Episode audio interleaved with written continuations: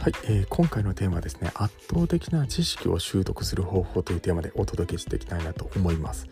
であの知識を手に入れる一番いい方法がですね本を読むことなんですね。であの例えばこう大量の読書をこうね、えするとなるとですね、えーまあ、私にはこうそんな読書なんて大量にできないだったりとか難しい本ばかりだと疲れるとかですね、まあ、そもそもこう何から読めばいいかわからない、まあ、こういったね理由で、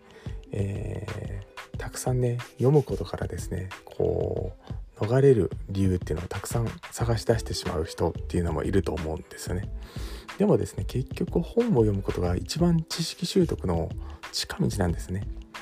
えー他人の話をどれだけ聞いてもそれはあくまでも他人の話であって知識にはならないんですよね。短時間ですごい人たちの知識を得られる方法っていうのは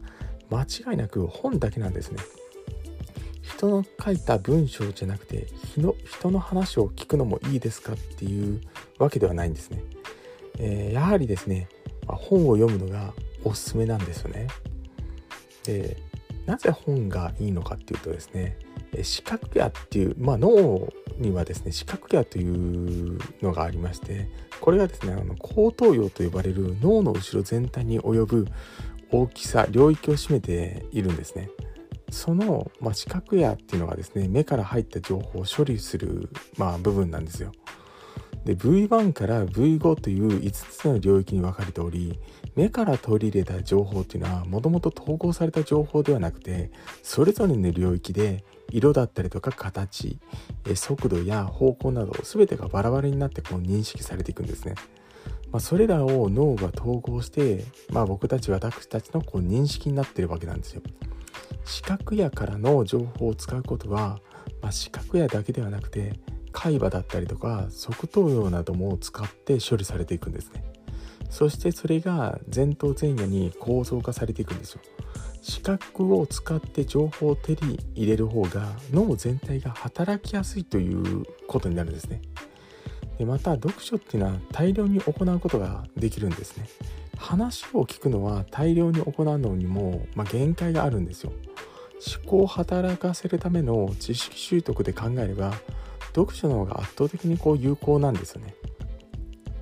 ではどうすればこう楽に、ま、知識を手に入れるられることができるのかっていうとですねやはりですねあのゴールがあれば違うんですね。ゴールがない勉強っていうのはつまらないんですけども、まあ、自分自身が本気で興味を持てることであれば知識はこう定着しやすいんですよねただ読書をしてもそのまま素通りして記憶に残らない人っていうのはあの読み方にこう工夫がいるんですね。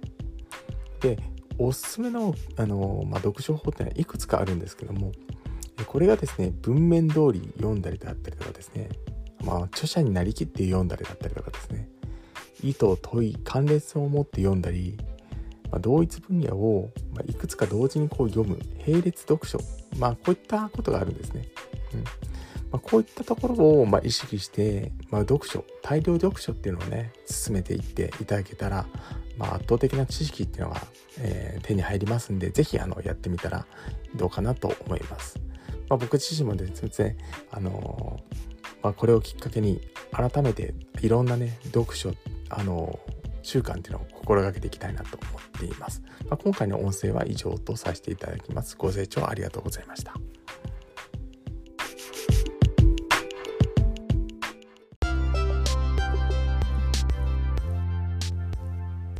今回も最後まで視聴していただきましてありがとうございました。この配信では人生のレベルアップを目的とした自身の失敗経験から学ぶ成功法則っていうのを語っています。また資本主義経済の中で人生レベルを飛躍していくためには自分で稼ぐ力を養うのが最優先事項だと考えております。自由度の高い生き方をこう体現するには自分のビジネスを持つという視点がとても大事な考え方です。今後の時代の背景から一人起業をしたい方やビジネスを持ちたいと思う方にはですね、おすすめな無料ビジネス講座も行っていますので、チャンネルの説明ページからぜひともご登録お願いいたします。ではまた次の放送でお会いいたしましょう。